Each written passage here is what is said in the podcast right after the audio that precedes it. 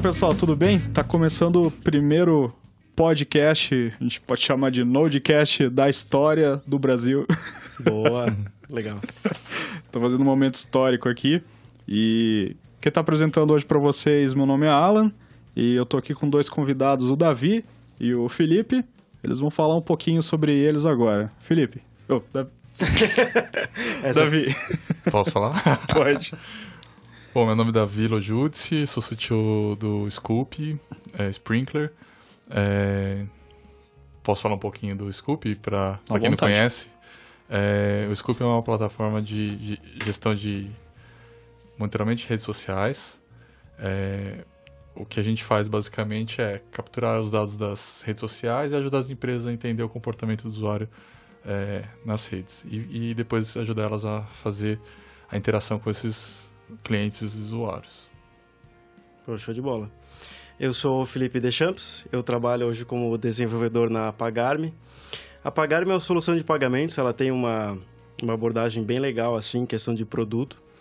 E, mas o mais legal ainda é a parte de tecnologia, que é 99% Node. Então, assim, é, cara, é muito bom trabalhar lá, porque dá para dizer que é quase 100% JavaScript, né? Client server. E o pessoal que trabalha lá, assim, é brilhante, assim. A gente tem alguns gênios na, na equipe, assim, que é uma coisa monstruosa, assim. Então, é, cara, é muito divertido lá. O pessoal manda muito bem. Ouvi dizer que eles ficam aprontando no Slack a tarde inteira. Teve um dia desses que a gente invadiu o Slack, começou a falar que o nosso banco de dados era em TXT, o pessoal ficou horrorizado. é muito bom. Não, mas é, é 100% Node, tem parte de Mongo, tem mais MySQL, então é muito legal a infra lá. Cartão de crédito tudo no Mongo. não, essa parte não.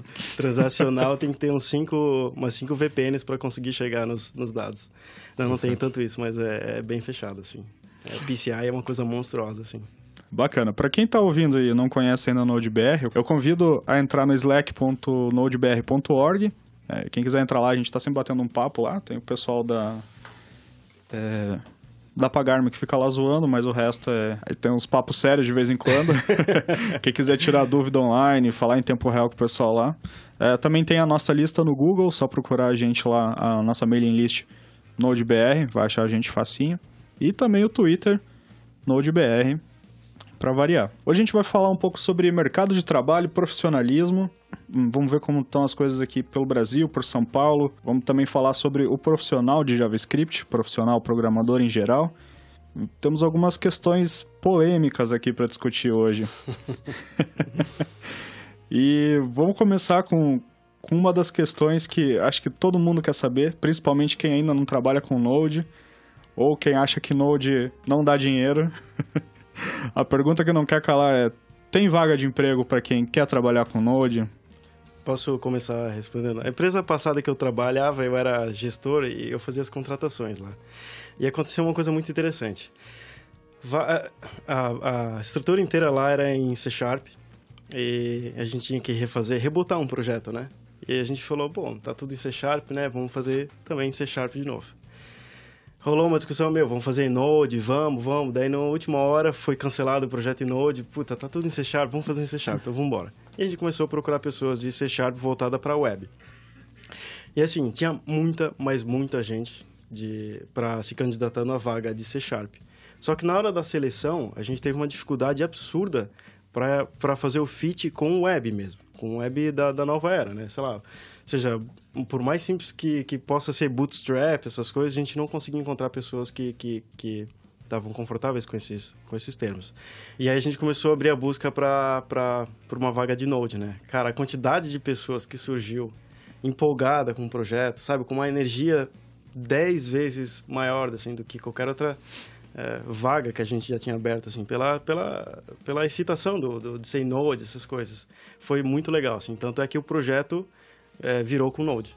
É, foi, foi muito legal. Então, assim, eu imagino que tenham vagas é, explícitas sobre Node, mas eu imagino que tenha muita vaga ainda escondida que as empresas não descobriram que uma das soluções que elas é, que elas podem ter para o problema que elas querem resolver seria Node. Assim. É, que... até uma das coisas que eu vejo bastante quando a gente faz o, principalmente os meetups, até no final depois eu falar, comentar o meetup que vai ter agora sábado. Toda vez que eu faço meetup, eu noto que sempre aparece projeto de alguma empresa que eu nunca ia falar que estava usando o Node. Tu sabia, né? É, que eu não sabia que estava usando o Node. Então, a gente acha que, putz, o Node está pequenininho aqui em São Paulo ou no Brasil e de repente, pof, parece um puta projeto ali.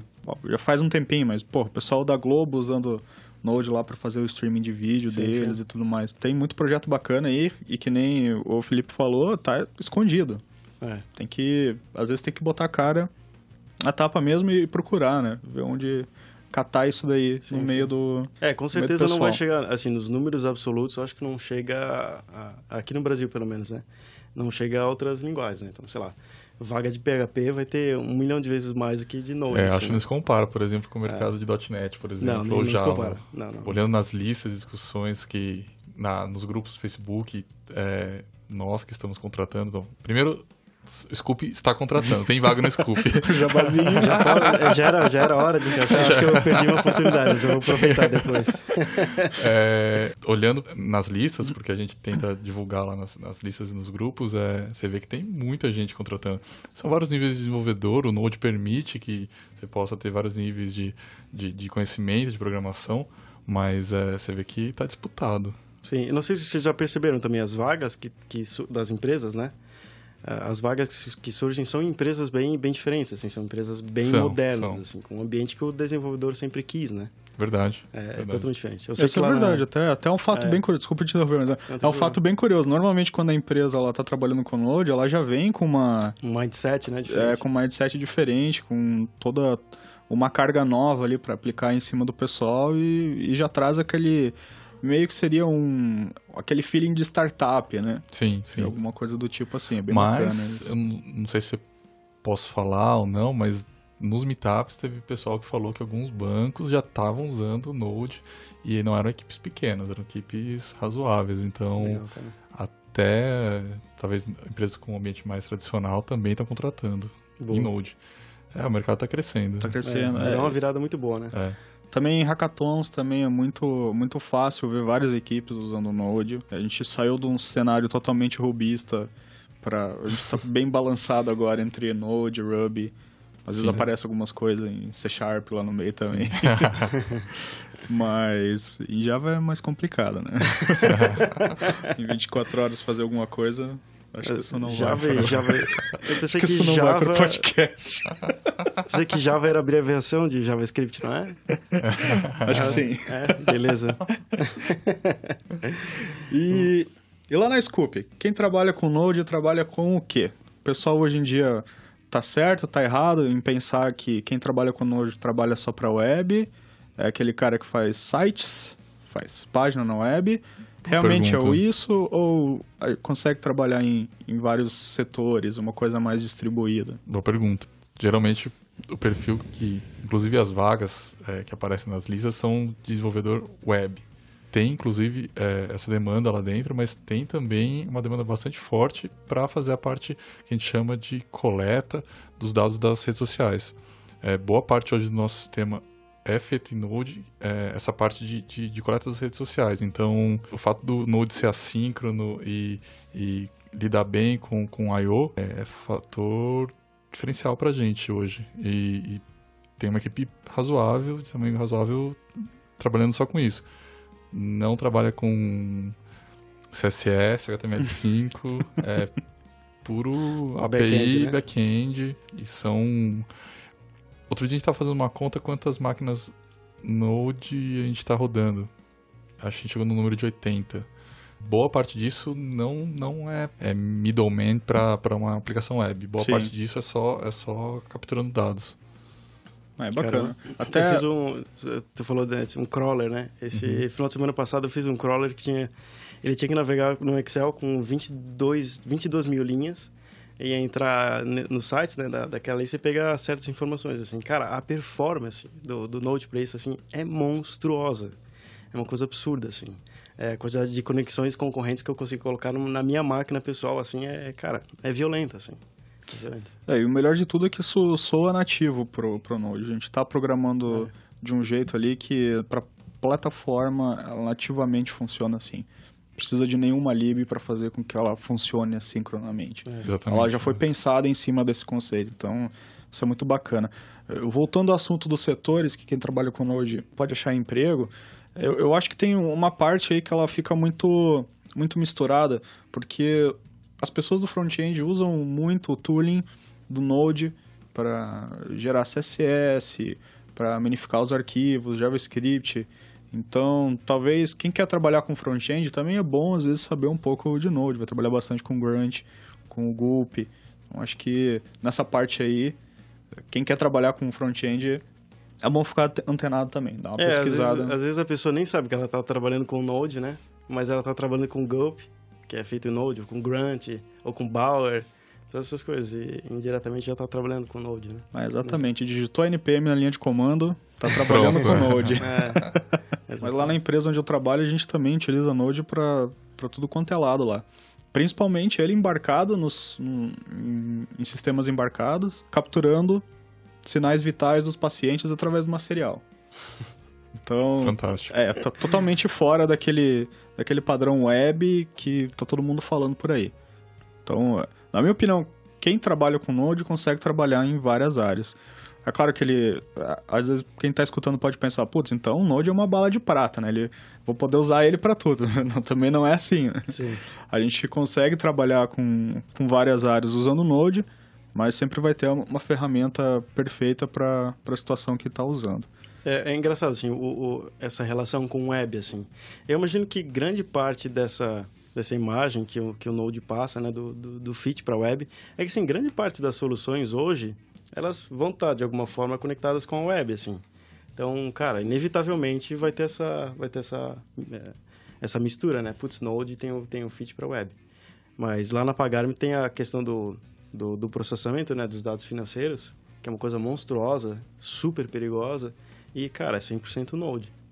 É, assim, de uma maestria, todos os processos assíncronos, arquivos de banco, aquelas coisas malucas, assim, bizarras.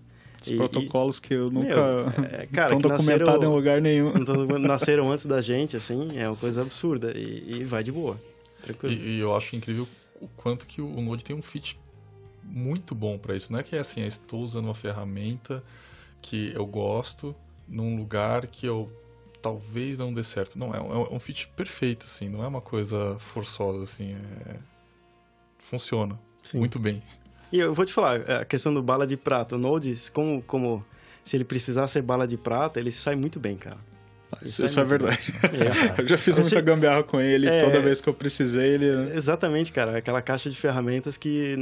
Em ferramentas infinitas, assim. Então, se, se, se a pessoa se encontrar numa situação bala... Putz, eu preciso de uma bala de prata, mesmo que não exista... Cara, o Node tá... Na dúvida, use Node. Na dúvida, use Node. É, a gente é um pouco tendenciado a falar, né? A gente é suspeito. Mas total, cara. Na dúvida, aprende Node e vambora. Vamos trocar um pouquinho de assunto agora, falar sobre os profissionais. Essa linguagem, por ser nova, ela pertence somente a profissionais novos? Ou quem já está aí no mercado de trabalho também pode aprender? Também está aparecendo gente que já está mais tempo aí no mercado, que sabe programar em Node. Como que tá, como que tá o mercado hoje em dia? Quem está contratando, como está vendo isso?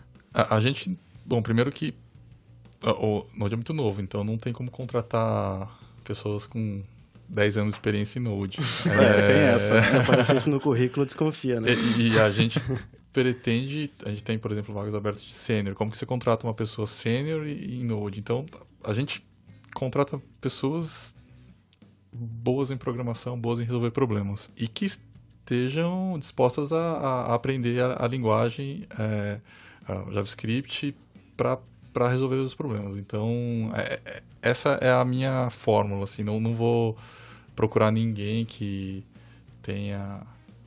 É, é muito novo para você falar assim. Eu, na verdade, a gente, por fazer parte da comunidade, a gente até conhece quem são as pessoas uhum. que estão mais tempo trabalhando com, com, a, com a linguagem. Assim. Então, a ideia nem é procurar ninguém que tenha muita experiência em Node. Vai ter uma curva de aprendizado ali na questão do assíncrono, mas é, a gente, isso a gente tira de letra.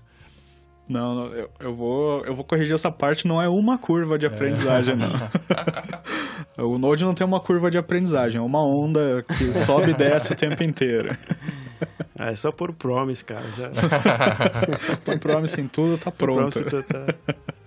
É, eu não sei se tem o estereótipo do programador de Node, né? Não sei se deu tempo para formar isso ainda. É, não sei se também vai ter muito, mas eu vejo que é um cara mais antenado com a atualidade. É, eu não sei se o cara é um perfil é, é, assim, é, é, essa dificuldade de, de, entrar no mundo corporativo, né, uma linguagem tão nova assim. Acho que as pessoas que mais agarraram, é, agarraram inicialmente a ideia são pessoas mais com a mente aberta, porque a gente, para os problemas que a gente tinha hoje, assim. E se essas pessoas espalharam essa mensagem para frente, vão atingir também pessoas também de mente aberta. Então, assim, não sei se tem estereótipo de, na questão de idade, mas eu imagino em questão de, de mindset também. Então, o cara mais com a mente aberta e fala, putz, eu tenho esse problema para resolver e vamos embora. É, eu acho que tem essa, essa questão, assim. Será que a nossa atualidade, onde gente, o período que a gente se encontra hoje em dia não, não, favoreceu isso? Porque eu vejo que no passado a gente só tinha uma solução, ou usava Java, ou usava alguma coisa da Microsoft e estava pronto o trabalho. Hoje em dia a gente tem, é, tem PHP também. Hoje em dia a gente tem várias ferramentas aí, estão mudando o tempo inteiro, toda toda semana nasce uma nova linguagem de programação que vai dominar o mundo. Então, é, talvez é, esse programador de hoje em dia, ele não está um pouco mais antenado, ele a, a, cabeça dele não trabalha mais assíncrono. É, que... com, com, certeza, cara. Acho que assim, grande parte dos problemas do passado se resolviam com WordPress. é verdade. É, era muito tranquilo, cara. Então, assim, os problemas de hoje não são resolvidos mais tanto com WordPress, assim. Talvez os mais legais de se ver, assim. Então, tem comunicação assíncrona, que, meu, não sei se vocês, com certeza vocês pegaram quando entrou o Socket.io. Sim. Cara, conseguir fazer um negócio assíncrono com socket em poucas linhas, assim, é, era uma coisa assim. Acho que foi, é, até, foi até um dos booms do Node, né? É. Foi aquela hora é, que um surgiu. argumentos de venda. É, é, é, foi aquela hora que surgiu o Socket.io e todo mundo começou todo mundo a fazer chat, chat para tudo Todo mundo fez o chat. todo mundo, cara. E era um absurdo, assim. eu vim de PHP. E eu tinha um chat em PHP e quando eu esbarrei com... com eu tava procurando, né? eu queria fazer também, eu queria reiniciar do zero o projeto e, e tava procurando, cara, formas melhores de fazer é, troca de mensagens assíncronas com PHP. Aí tem várias técnicas, né? Long pooling ou aquela comet, que ele fica sempre com a conexão aberta quando morre, ele abre de novo. Então, assim, são várias tu vê que tem, um, tem, um, tem que ter um esforço a mais para resolver esse tipo de problema. Ah, e com certeza. É, é, bizarro, cara. Põe lá uma biblioteca e, e tá pronto. Assim. E, é, e, é, muito bem executado, não é uma, uma coisa mal executada. É o estado funciona, da arte. Assim. Funciona assim. muito bem. É. Não tem outro negócio que resolva o problema tão bem, assim. Então, assim, os problemas mudaram. Então, as tecnologias, elas acabaram tendo um, um, uma reorganização, assim, né, no, no mercado. E também surgiram outros problemas, né? Programação assíncrona. É. sim, sim. É, eu acho que quando chega alguém lá que não conhece ou que tem uma ideia só é, é do que é programação assíncrona, tem essa curva, né? Não tem como. A pessoa já ouviu falar, mas está sempre ligada à ideia de thread, né? É, para ela entender que vai rodar num, numa única thread e Cara, e vai ser bom. é, vai, é tô, várias coisas acontecendo aos pedaços é. ali e vai ser bom. É muito difícil, é, é entender difícil, isso. É difícil. Tá e como é que eu sei quando eu sou um, um programador sênior? Já que eu não tenho certificado para isso, como é que eu sei quando eu sou júnior, pleno ou, ou sênior? Cara, tem, lá no, no Scoop a gente tem algumas métricas que a gente fala que é difícil medir, mas a gente sabe. É...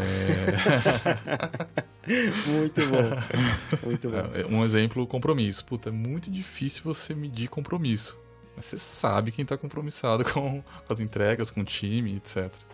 Então, eu acho que senioridade é um desses. Você consegue, tem métricas de RH para falar se a pessoa é sênior e tal, mas o, o sênior tem algumas características que são, acho que você consegue saber se a pessoa tem essa característica, que é um líder natural do time, então, o time busca essa pessoa naturalmente para buscar conhecimento, para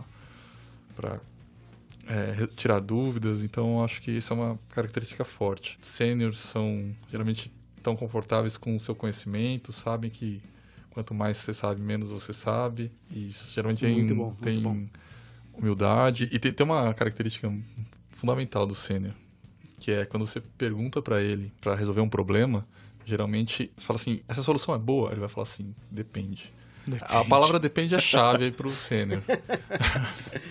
Porque o júnior ele tá ali perdido, ele dá um jeito, ele procura no Google, ele resolve. Mas ele não, nunca fez aquilo, tal. Isso na vida, em qualquer coisa que você estiver resolvendo ou tiver o pleno, ele já não tem muita dúvida, assim, ele já fez duas, três vezes, quatro, ele já tá é, não tem muito, ele vai lá e faz e mas ele sabe resolver de um jeito. O sênior, ele já resolveu aquilo de umas três, quatro formas. Então quando você fala assim, meu, preciso resolver esse problema, essa é a solução, ele vai falar, depende.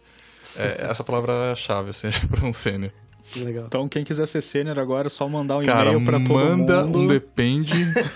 manda um depende para tudo e manda um e-mail para todo mundo dizendo assim, ó, se tem pergunta, vem falar comigo aqui. É. Não manda por e-mail não, levanta é. e vem aqui falar.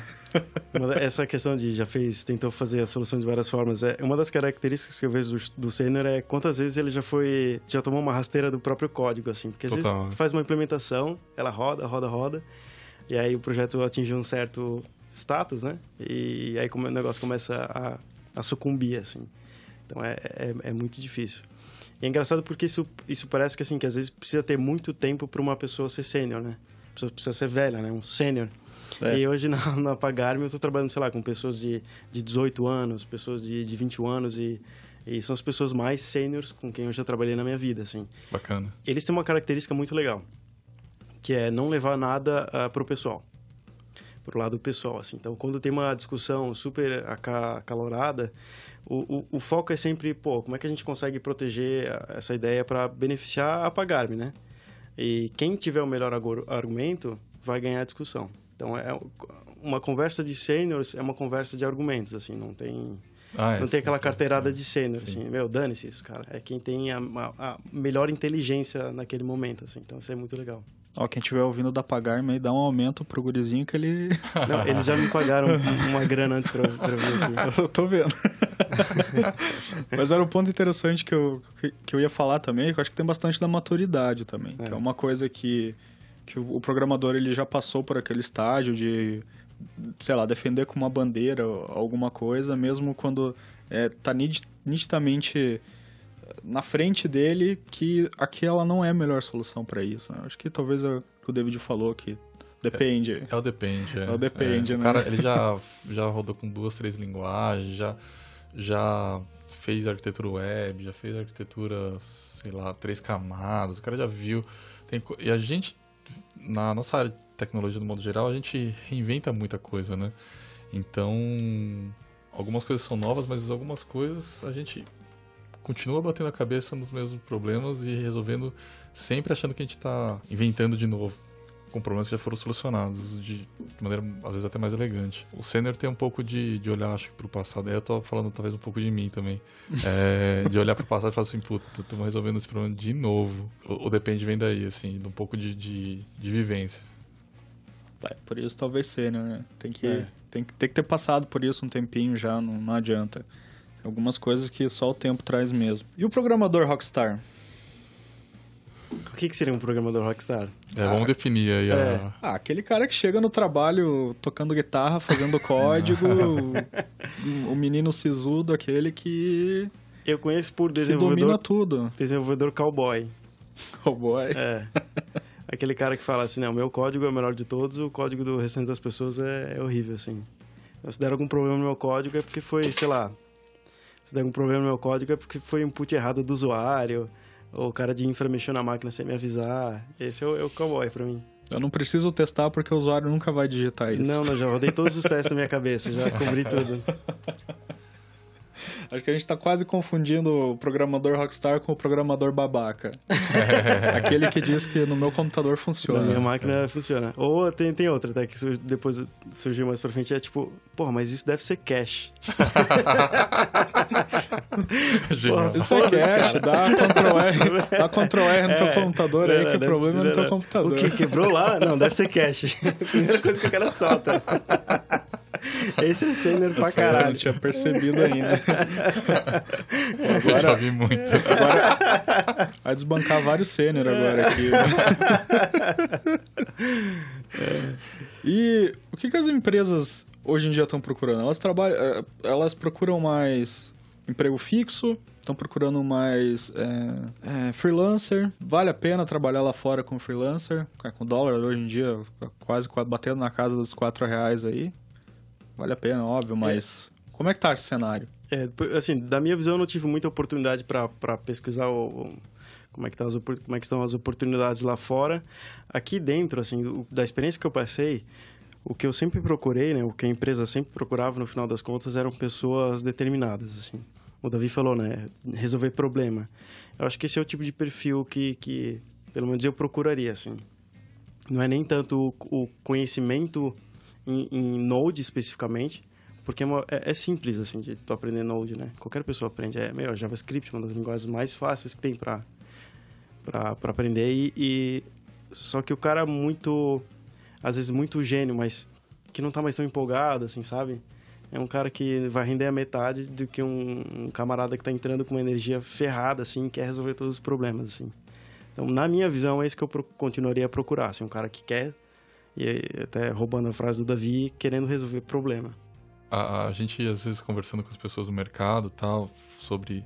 A gente sabe que as pessoas estão procurando oportunidade lá fora também e, e algumas delas já até trabalharam com freelance para empresas aqui, aqui do Brasil mesmo ou, ou, lá fora. Eu acho que são. Tem que ver cada um momento de vida, é, o que, que as pessoas estão procurando. Se você está entrando no mercado agora, eu não recomendaria assim a pessoa fazer freelance, assim, porque trabalhar num time pessoas que já conhecem, que pode te passar muito conhecimento é, no dia a dia. No Freela você vai. Você não sabe o que você vai pegar, né? Você pode trabalhar sozinho no negócio lá.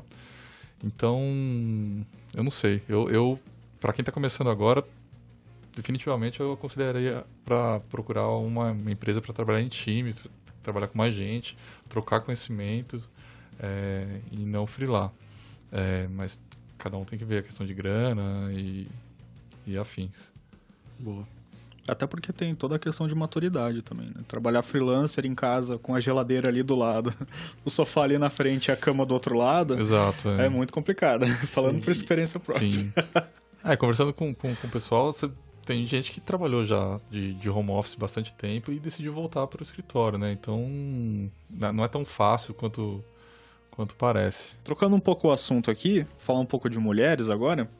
O que, que vocês acham dessa falta de mulheres é, nas comunidades de desenvolvimento? Eu, eu falo pela NodeBR porque a gente vê que realmente a quantidade de mulheres é pequena, se não quase inexistente, né? Mas eu acho que isso deve também abranger as outras comunidades aqui no Brasil. O que vocês acham sobre isso? Como é que a gente pode melhorar isso? É, é difícil. Bom, primeiro que é um, é, é um, problema. Eu acredito que seja um problema mesmo a gente trabalhar com a tecnologia de ponta e não incluir a, não dar abertura, porque eu acho que parte do problema é não ter a abertura para as mulheres entrarem em tecnologia. É, o, o, clima da área de tecnologia já é um clima um pouco machista e isso acaba inibindo. Então, parte da solução vem em tirar esse é, não permitir que esse clima se é, não continue. Agora, é difícil você, mesmo indo nas faculdades é, para trazer gente tal, você vê que nas próprias faculdades não tem tanta, tantas meninas assim. Uma solução possível para as empresas dar, darem uma equilibrada nisso é buscar a, a, a, as mulheres em outros cursos. É, não necessariamente no curso de ciência da computação, análise, talvez, não sei, é, química. É, eu, eu, acho que o tentar recuperar é uma coisa muito difícil, assim, é recuperar essa, a situação atual. O que eu gosto bastante da ideia é colocar isso na vida da pessoa num estágio que ela está se formando como, como pessoa, como, como identidade, assim. Então, cara, colocar programação na, nas escolas. Para valer, é um, um, assunto sério, assim, porque eu já tive programação no ah, colégio e sempre foi uma besteira, assim. E, cara, uma grande quantidade dos problemas estão sendo resolvidos hoje é, são resolvidos com programação e não interessa o gênero de quem está por trás resolvendo a, a, solução, né? Então colocar desde cedo, cara, para as crianças é, já se formarem com essa com, com essa ideia. Tem outro projeto que eu acho que vale muito a pena a gente falar aqui é aquele do do Jazz for Girls do Jean Suíça. O Jean Suíça é, é, maluco, cara. Eu não consigo acompanhar muito, porque ele escreve muito no Facebook e eu só consigo ver, acho que um décimo das mensagens que ele posta, assim. Mas parece que ele, cara, que ele tá rodando o Brasil, já marcou pontos de palestras em, sei lá, tantas cidades, assim. E, se eu não me engano, são palestras gratuitas. É, o foco em, em, mulheres mesmo, assim. Acho que só pode, inclusive, entrar mulheres no curso, tirando ele. E e, cara, é uma das formas de, tentar consertar a situação atual, assim, dar uma empurrada, assim, porque o pêndulo tá, com certeza, tá muito virado pro, pro lado do homem, assim. Ele, ele é um dos caras que tá tentando empurrar de verdade, botando a mão na massa, o pêndulo para a esquerda. E, e, mas mesmo assim eu posso na, na formação.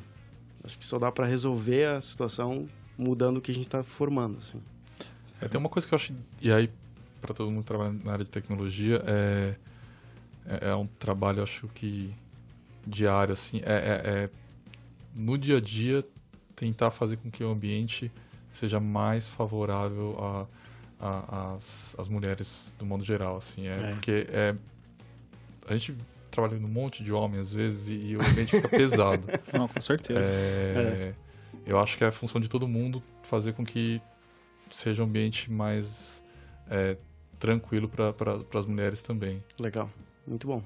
A minha, a minha opinião é que eu vejo que isso começa bem mais cedo, né? É claro que eu não quero entrar naquela questão ideológica a fundo para não gerar discussão aqui, mas acho que isso talvez tenha um nascimento naquela raiz de é, azul é para menino, rosa é para menina, carrinho é para menino, boneca é para menina.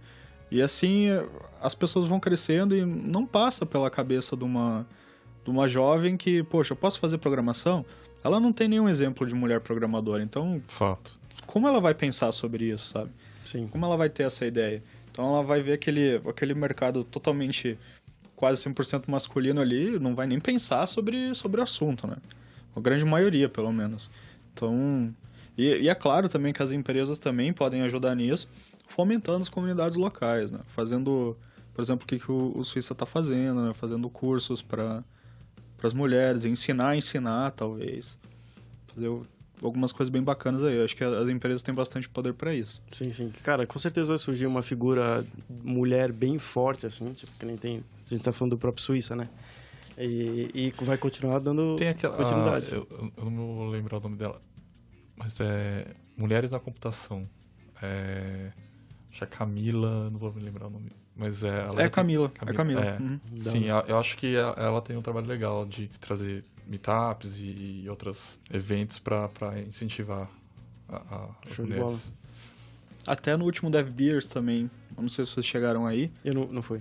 Mas teve até um momento especial lá que todas as mulheres programadoras lá se juntaram para tirar uma foto também. Que foi massa, cara. Foi bacana. bem bacana. Então, aos pouquinhos está começando a aparecer isso, né? Sim, sim. Ainda não está num, num, estágio ideal, como a gente gostaria, mas eu acho que aos pouquinhos a gente está percebendo isso. E, Lembrando e... que tivemos programadoras fantásticas, né? Tipo, a Ada Lovelace, a... Com certeza. A, a Liskov. É, então, são, são... Eu acho que a gente tem que lembrar mais dessas referências, como você falou, se, quanto, quanto, mais referências elas as meninas tiverem, pô, não é só o cientista ou, o programador, tem, tem, tem mulheres também que, que, são referências e eu posso ser como ela. Sim. Então, acho e, isso bastante importante. Eu acho legal que o resultado que elas podem trazer é diferente do que os resultados que os homens estão trazendo desde então, né? Porque elas, elas vão trazer uma, uma nova forma de olhar para os problemas ou quais problemas é que elas Verdade. vão querer resolver. Isso é muito legal. Uma pergunta interessante. Essa pergunta foi enviada pelo Jean, mas não é o Jean Suíça, é um outro Jean. Uhum. Ele mandou pelo, pelo canal geral, no nosso Slack. Uma pergunta interessante, feita pelo Eduardo Nunes. Por que que o povo demora tanto para sair dos callbacks e para Generator e Promises? Eu acho que, que Promises não demorou, tanto que antes do, antes do ECMA 6 ou 2015, né, que eles estão chamando agora, resolveram mudar o nome, é, ser fechado, né, o Promise já estava assim, meu, super solidificado na comunidade, assim. Generators é uma coisa mais mais é, o, o Generators, na verdade, é, ele não necessariamente precisa ser usado com como callback, né? Então... Generators é aquele que tem o yield, né?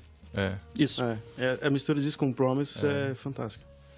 É, exatamente. Mas eu, eu acho que parte disso vem por causa bom, para quem está programando em Node, a lib do Node é só callback, né? Então eu acho que você sai já programando em callback. Talvez seja um pouco por causa disso, assim, a hora que você vai falar assim, putz, será que eu vou usar é, promises, mas, pô, no Node não tem promise, e aí, o que, eu faço? E aí você vai, meu, bom, se o Node tá usando callback, eu vou usar callback. Sim, sim, sim. Isso era até uma coisa que eu ia falar, né? Porque a gente começa a aprender Node pela documentação, querendo ou não, né? É, talvez não pela documentação, mas vendo os exemplos.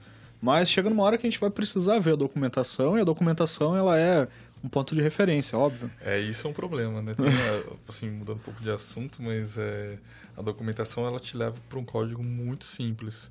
E as pessoas muitas vezes acham que esse código é o código que você deveria colocar em produção. É, isso é um problema. É, e é legal, tudo bem, você aprende ali a, a, a, as libs, as, mas não, é, pessoal, é, não é boa arquitetura, é, boa arquitetura. O dia que eu encontrar uma documentação com boa arquitetura, caramba, vou imprimir e vou, sei lá, vou guardar. Fazer um quadro. É, fazer um quadro. É, e até porque aí a pessoa aprende a programar, né? Ela, ela leva um laço daquele, daquele callback lá.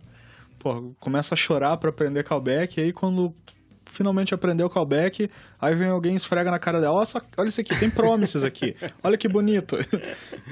É já é um paradigma todo diferente, todo tem diferente, que é. aprender totalmente, se não 100%, é. pelo menos uns 80%.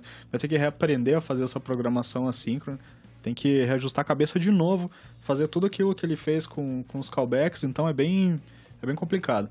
Eu lembro que teve até uma pull request no repositório oficial do Node, faz um tempinho atrás já, que alguém refez toda a API com promises e mandou a pull request.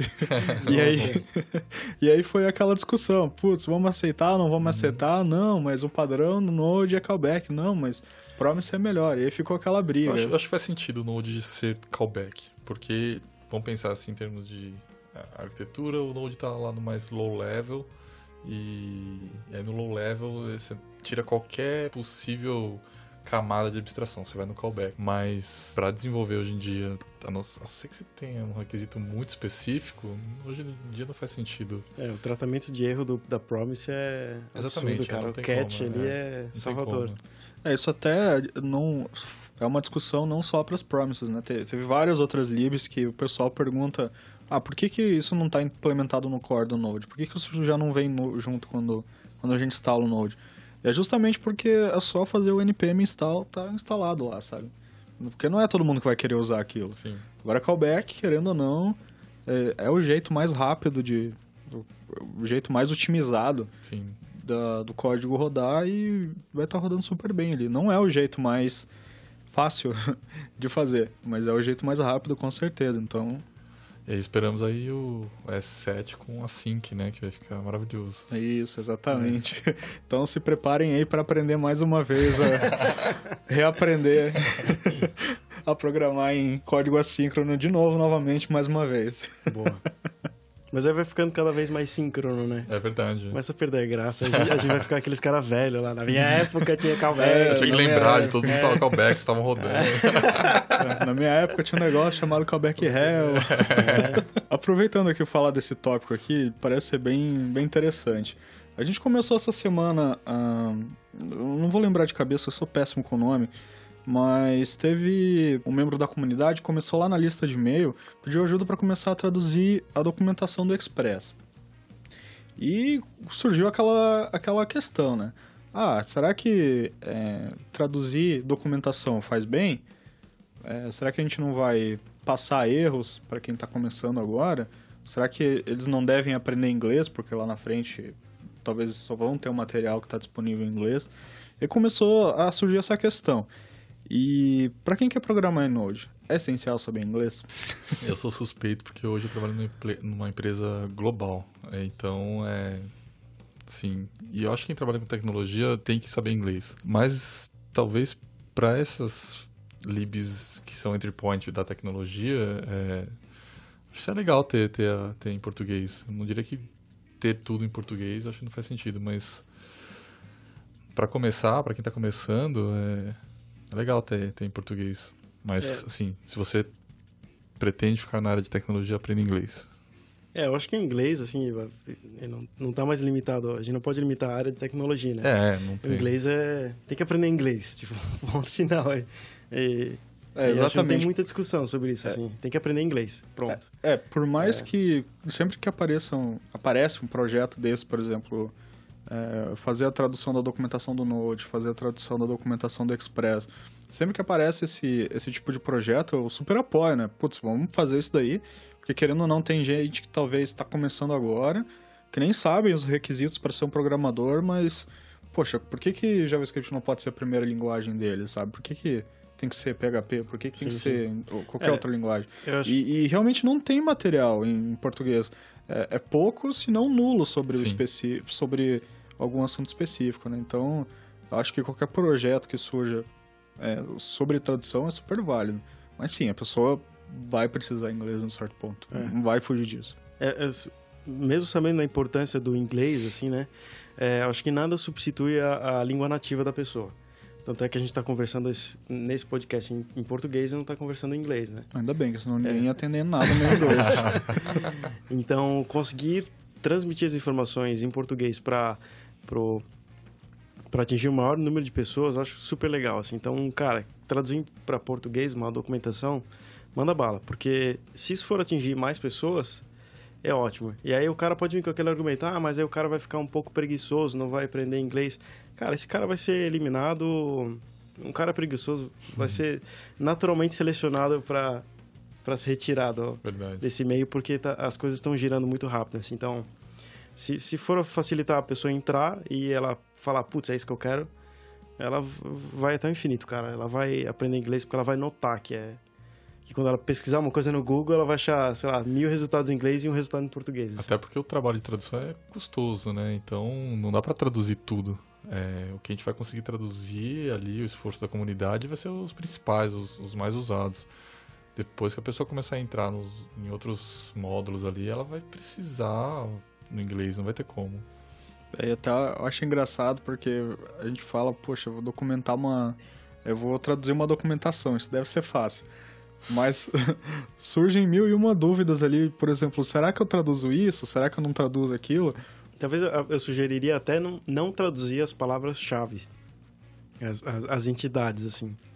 É, porque acho que vai, vai, vão aparecer palavras bem, bem estranhas, assim. Que nem pegar uma música em inglês e traduzir para português, assim, fica Não, exatamente. Assim. É, quando, o pessoal é. tá, quando o pessoal tá programando, é, tá traduzindo, eu sempre falo para eles, ó, vocês traduzem o que vocês quiserem, mas não código código não é. se traduz. Palavras-chave tipo, do código falar, não se traduz. Na documentação falar, ah, isso aqui retorna, vai, vai, vai chamar um callback.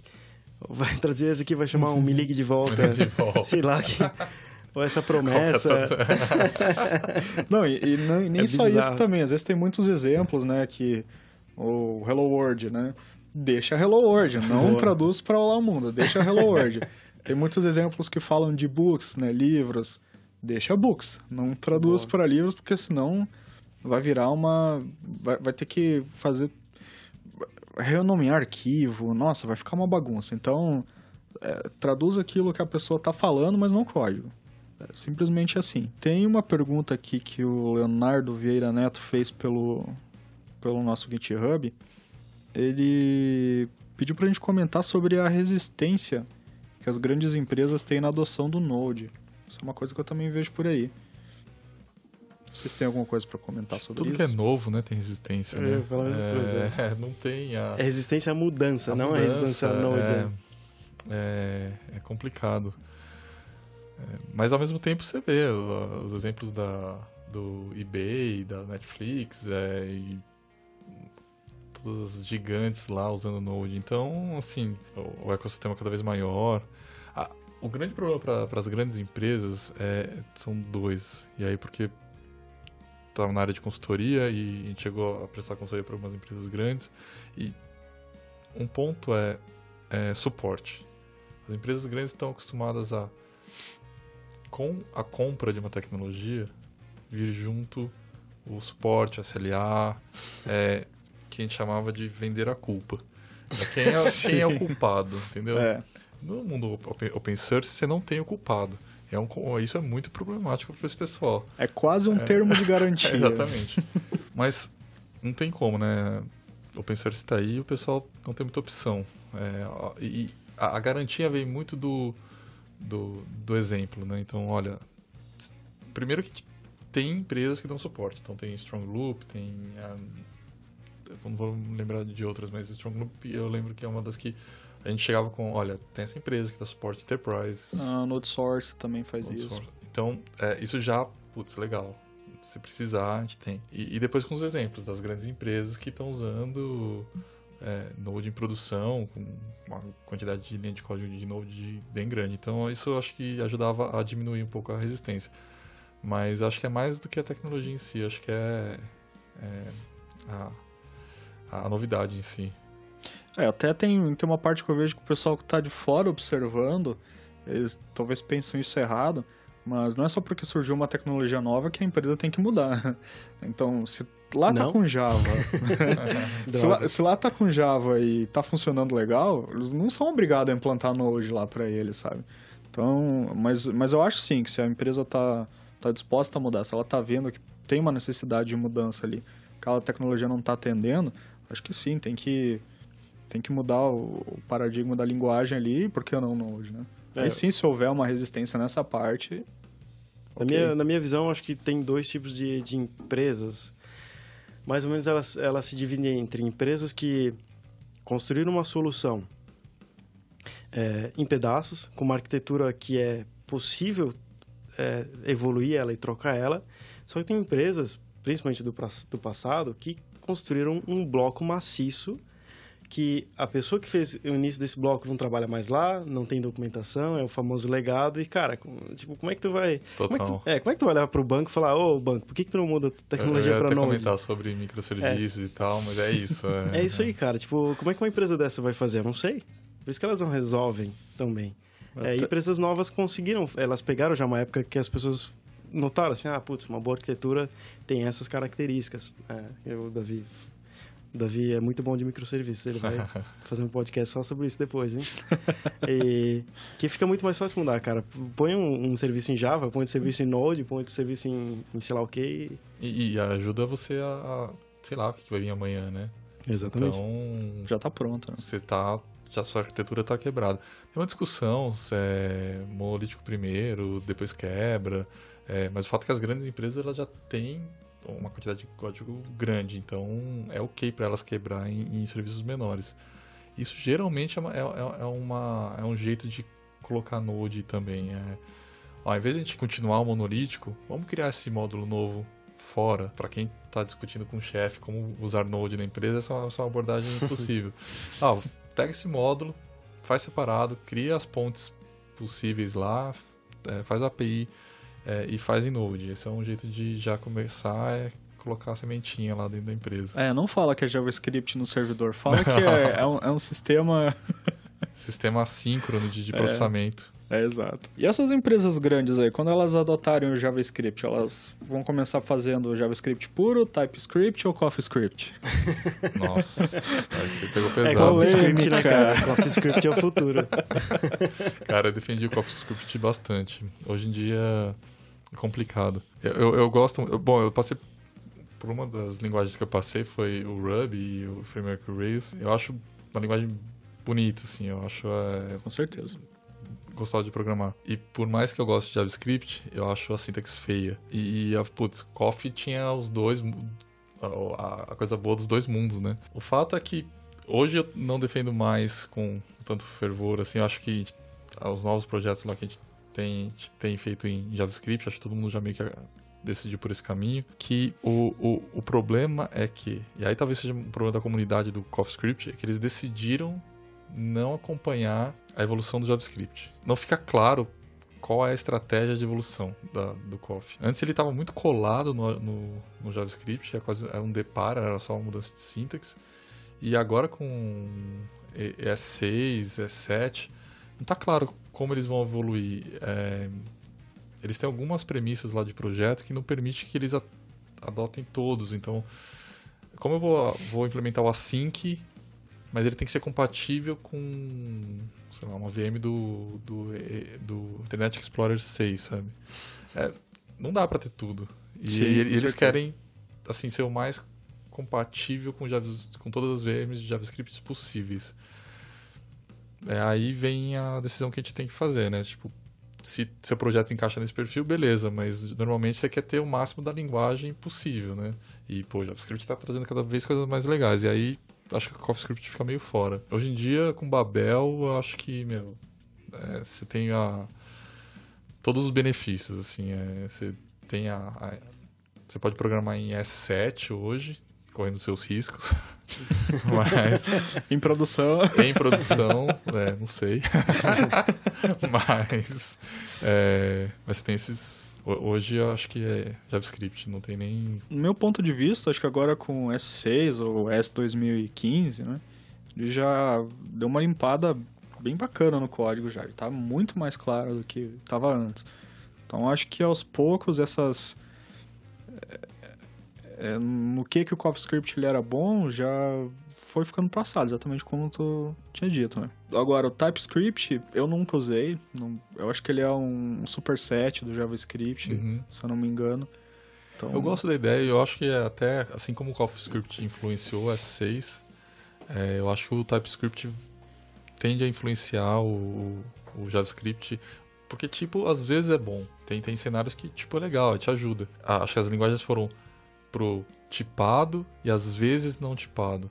Acho que no geral o que a gente está acostumado a, usar é, e precisar é normalmente não tipado e de vez em quando tipado. Eu acho que isso o TypeScript tem influenciado, talvez influencie no, sei lá, S8, sei lá, em algum momento. É, o meu caso foi. Eu acho que a, o caso da maioria do pessoal começa a usar CoffeeScript que quando eu comecei com, com JavaScript, eu não me dei conta que eu não sabia JavaScript. Então, para mim, fazia uma falta enorme não ter classe. Como é que eu vou estruturar isso? Eu não estou entendendo. Um objeto vai ser minha classe e... Não, está errado. E aí eu olhei pro CoffeeScript e tava, putz, isso vai rodar dentro do Node e tem classe lá. E tem, tem outras coisas lá que na minha linguagem Verdade, antiga tinha. E aí eu comecei a programar, fiz alguns dois ou três módulos com, com CoffeeScript, gostei, bacana, é, funcionou super certo, mas de uma hora para outra eu resolvi aprender JavaScript. E eu vi que eu não precisava de classe, que funcionava legal sem classe. Então, o motivo pelo qual fui aprender CoffeeScript caiu, não tinha por que continuar usando. E aí eu parei de usar, simplesmente foi isso. Não sei se foi certo ou errado, mas pelo menos foi, foi o meu caso, né? Tem outra coisa do TypeScript que o Angular está sendo construído em TypeScript. Né? Verdade. Né? E vão, eu acho que eles vão solidificar muito aquela questão da. É, não é annotations, annotations é do Java. O JavaScript ele tem um outro nome, como é que é? De, é decorator? É, decorator, né? Isso. E agora, cara, fechou isso. Acho que vai virar padrão, assim, já era. Foda, né? Porque o, o, o, o Angular vem de uma cultura Google que vem de uma cultura Java, Java né? É. Isso que mata. É. é mas vamos lá, né? Vamos ver o que, que sai daí. a gente fala de Java, a gente já tá programando em Java. Pô, vou dar uma olhada nessa linguagem. vamos começar a aprender Java aí, pessoal. IOJS ou Node.js? Acho que agora já era, né?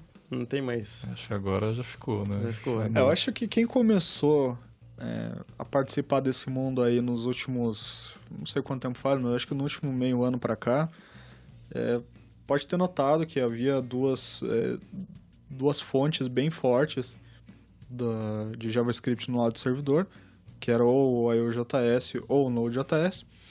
Para quem ainda não sabe, o IOJS surgiu por uma briga, entre aspas, interna dentro do, dos organizadores, dos core committers do, do Node, e eles notaram que a Joint não estava acompanhando todas as ideias que eles queriam é, botar dentro do, do Node.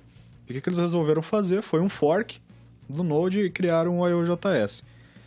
É, mais um tempo para cá, quando a Joint viu que não ia conseguir segurar o Node, que estava todo mundo... Todo mundo não. O pessoal aos poucos estava começando a migrar para o IOJS. Eles resolveram liberar o Node para uma, uma Foundation, para criar a própria Foundation.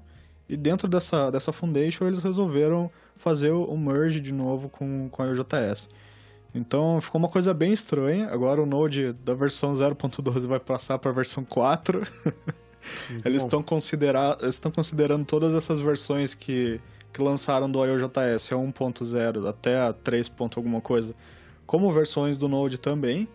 E a próxima versão do Node ela já vai ser 4.0. Então não precisa mais se preocupar com I.O. ou Node, vai ser tudo a mesma coisa agora. Falando então, em adoção do Node em empresas grandes, um dos motivos que o pessoal falava, tipo, putz, mas eu não vou colocar isso em produção, o negócio está em 0.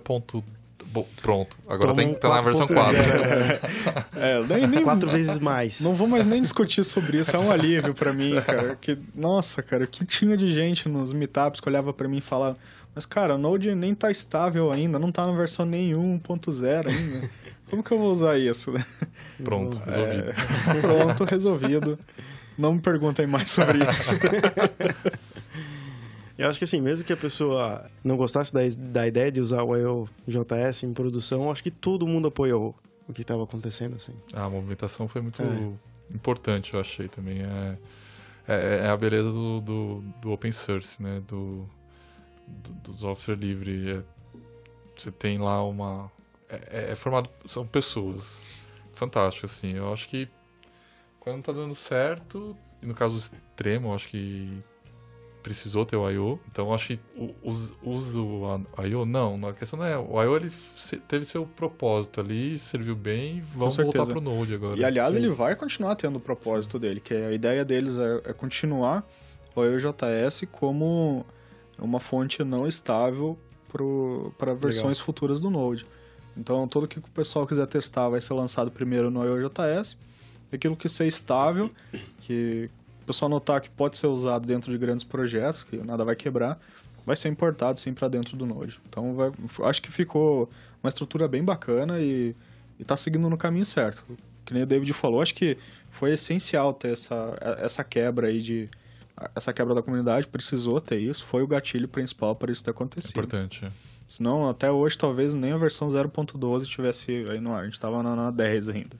Não, não dava. A Joint, não sei o que aconteceu lá, qual que foi. A, a gente não tem essas informações, mas é. Vamos começar com conspirações aqui agora. É. Eles estavam a ponto de ser comprado pela Oracle. Pelo amor de Deus, cara. Então. Aí vai ficar tipo mais QL, né? Que é. evolui, é o Java, né? Puta, o Java de novo. De novo, Sempre já para falar de falar mal do Java. Podcast do Java. Vamos pichar o muro da tua casa. Certeza. Último assunto, então, para a gente terminar aqui antes de se despedir. Quem está procurando emprego para trabalhar com Node? Procura onde? Cara, acho que primeiro, antes até de procurar, a pessoa deveria se expor melhor, assim. É, cara, constrói projetos legais e coloca no, no GitHub.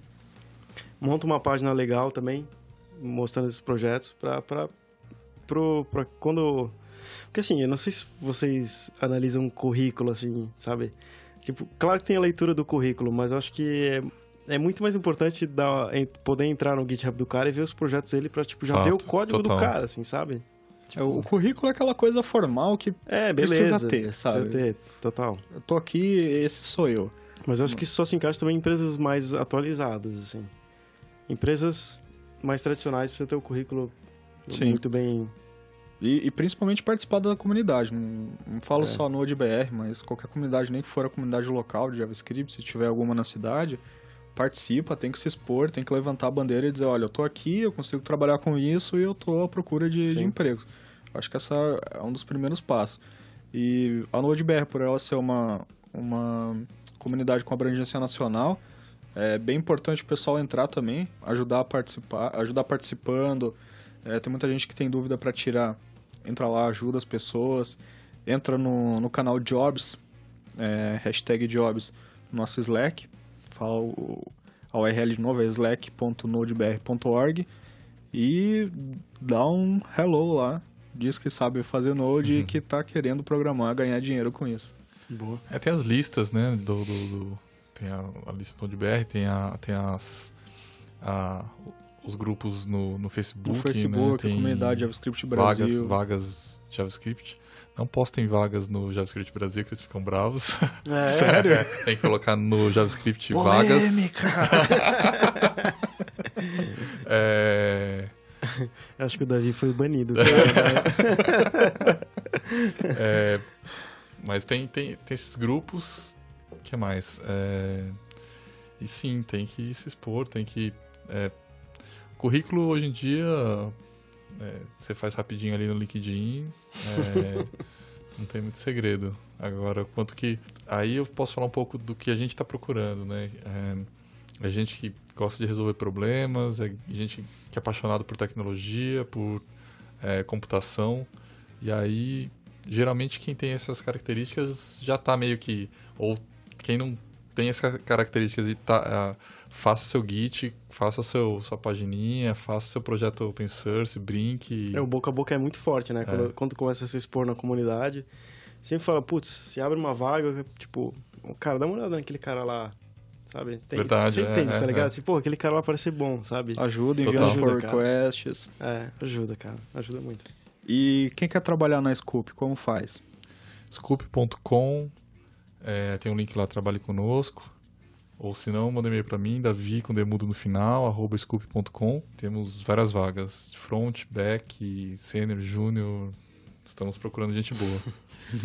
e lá na Pagarme, tem vagas também? Tem, tem. Lá a gente tem um processo bem interessante, assim. A gente não... A gente sempre está contratando, mesmo até quando não precisa, porque a gente acredita que encontrar pessoas boas, é, é, ou até pessoas excepcionais, é tão difícil que se encontrar, cara, contrata e depois a gente vê o que traz que pra dentro. É, traz para dentro e depois a gente vê o que, que, que a gente vai fazer.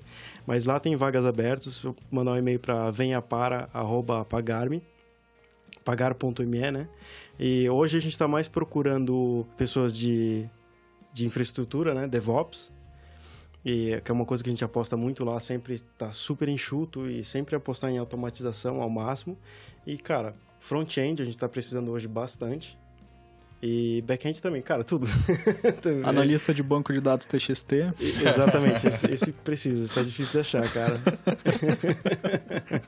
Perfeito em Node, tá tudo bem. É, não, tranquilo, tranquilo. É tudo assíncrono, tudo resolve com assíncrono.